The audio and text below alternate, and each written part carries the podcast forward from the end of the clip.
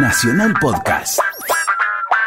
Hola, soy Eduardo Anguita y esta columna que te propongo escuchar se llama Pasado Presente. Odebrecht, Macri, Debido y los daños colaterales.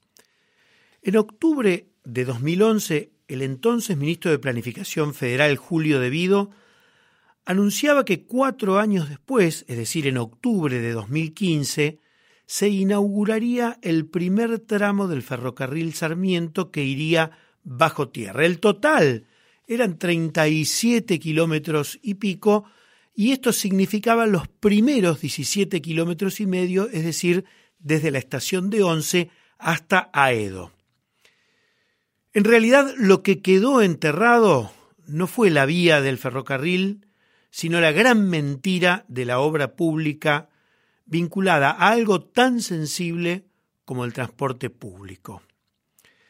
Además, si hubo algo que sucedió en el tren Sarmiento fue la tragedia de Once, que sucedió precisamente cuatro meses después del anuncio rimbombante de debido.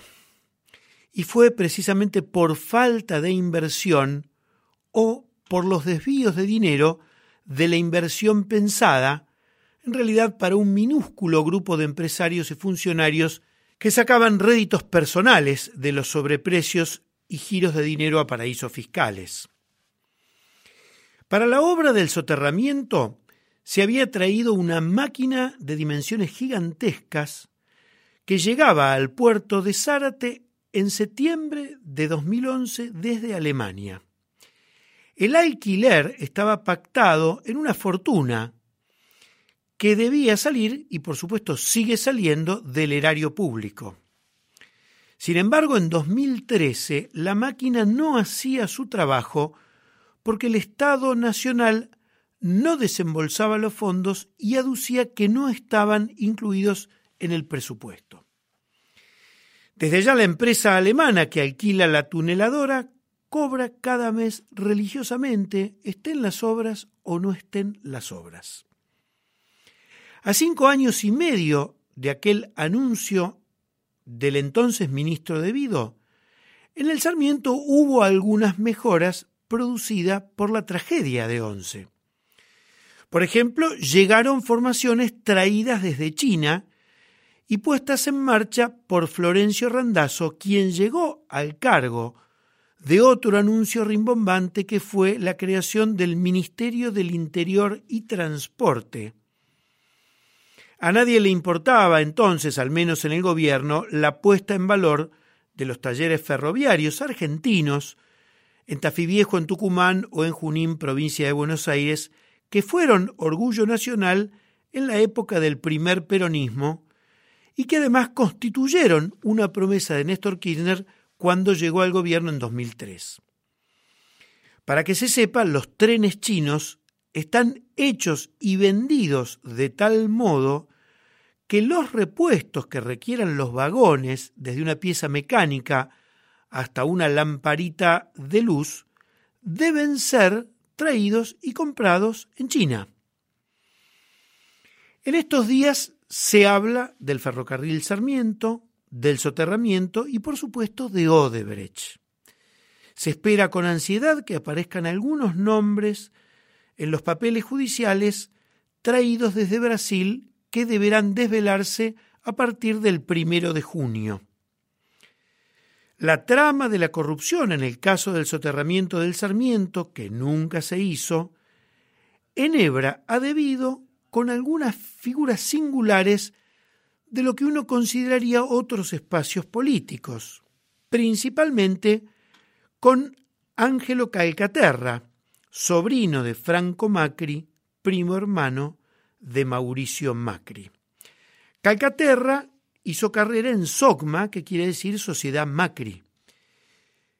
Calcaterra luego se desprendió de SOCMA, o bien, como muchos creen, SOCMA creó un tentáculo más del pulpo empresarial que supo y sabe tener.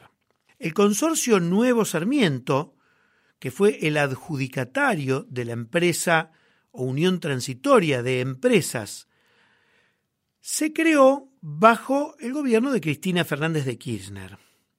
el 50% de esa UTE, Unión Transitoria de Empresas, corresponde a la brasileña Odebrecht. El resto son de la mencionada IEXA de Calcaterra, más la italiana Gella y la española Consa. La inversión prevista en 2013 para una obra de 10 años era, escuche bien, 14 mil millones de dólares. El proyecto completo, como decía al principio, era 37 kilómetros y el desembolso iba a surgir, por supuesto, del Estado Nacional a lo largo de esos 10 años. Lo que sale a luz no es el Sarmiento después de los 37 kilómetros de recorrerlos bajo tierra, sino la idea de que las comisiones ilegales que habría cobrado uno de los operadores están en manos de uno de quienes en Brasil está premiado por su delación. El caso es, como se conoce, el de Gustavo Arribas, titular de la AFI, escribano, representante de jugadores, muchos de ellos de Boca Juniors, cuando Mauricio Macri era presidente precisamente de Boca. Gustavo Arribas, de acuerdo a la denuncia, habría cobrado esto antes de ser funcionario público y el juez Canicoba el Corral se apresuró en decir no corresponde que haya delito porque no era funcionario público.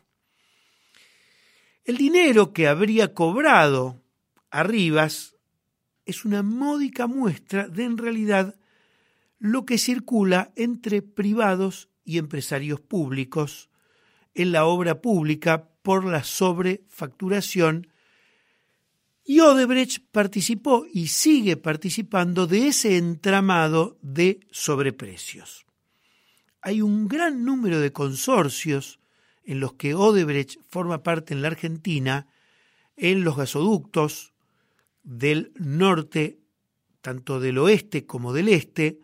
Hace muy poco se inauguró uno de los gasoductos en Córdoba, ya en gobierno de Mauricio Macri. Odebrecht tiene denuncias de corrupción y procesos de corrupción en una veintena de países de América Latina, tiene más de 60 de sus funcionarios empresariales detenidos, entre ellos Marcelo Odebrecht, el presidente de la empresa. Cuando uno rastrea hacia atrás y vuelve a Julio Devido como funcionario, es quien no solo involucró a Lázaro Báez y a Cristóbal López, a quienes uno considera cercanos o empresas cercanas a negocios del kirchnerismo, sino que Julio Devido, en todo caso, enhebró negocios con empresarios que uno considera responden a otro segmento de la política. Pero el común de la gente no es tan tonta. No es que nos tomaron a todos de boludos, sino que contaron con impunidad y por motivos difíciles de saber en detalle, en algún momento parece que se escapó la perdiz, al menos en Brasil. Entonces puede saberse que acá hay empresarios corruptos, hay políticos y funcionarios corruptos, y hay jueces que por lo menos hacen la vista gorda.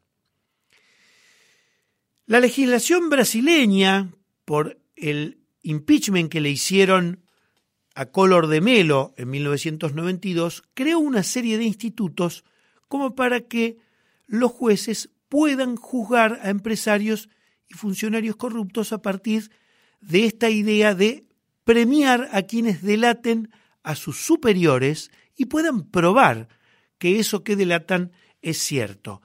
Si lo hacen y es eficaz y los jueces consideran que es cierto, esos delatores reciben una condena muchísimo menor. Si lo de Odebrecht funcionara en la Argentina, la pregunta es con qué normativa y con qué jueces contamos en la Argentina. La respuesta hasta el día de hoy parece obvia. No contamos ni con jueces que avancen seriamente en los casos en los que la corrupción no responde a un solo color político, el kirchnerismo, y no contamos con una legislación que pueda estimular a que alguien se premie por delatar. El caso del Sarmiento, con tragedia de once mediante, pone a las claras cuántos vasos comunicantes hay entre jugadores de fuerzas políticas de apariencia imposible de conjugar. Voy a poner un caso de ejemplo, no por condenarlo personalmente, sino porque su trayectoria empresarial y política es significativa. Es el del ingeniero Juan Pablo Schiavi, quien ha sido condenado a ocho años por la tragedia de Once, siendo secretario de Transportes, pero que todavía está en libertad porque hay una apelación a la Cámara de Casación y, por supuesto, el señor Schiavi tiene derecho a tener todo el resguardo que un delincuente tiene hasta que se lea la condena impuesta.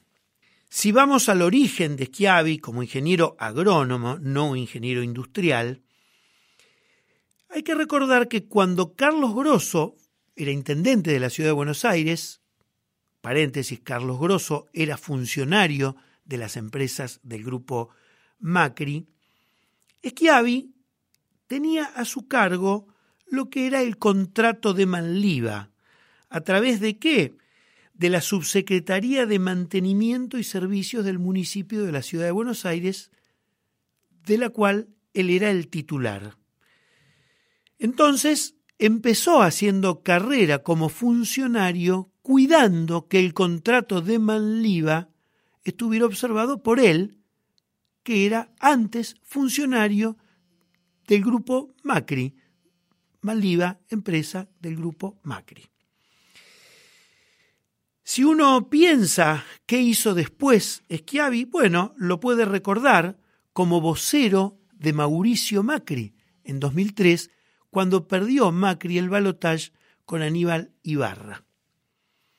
Unos años después, en 2007, Debido llamó a Schiavi para integrarse al Ministerio de Planificación Federal.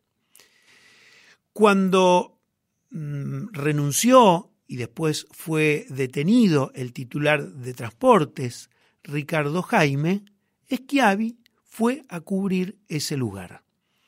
Tuvo una frase que muchos recuerdan, si hubiera sido domingo, al referirse a la tragedia de Once.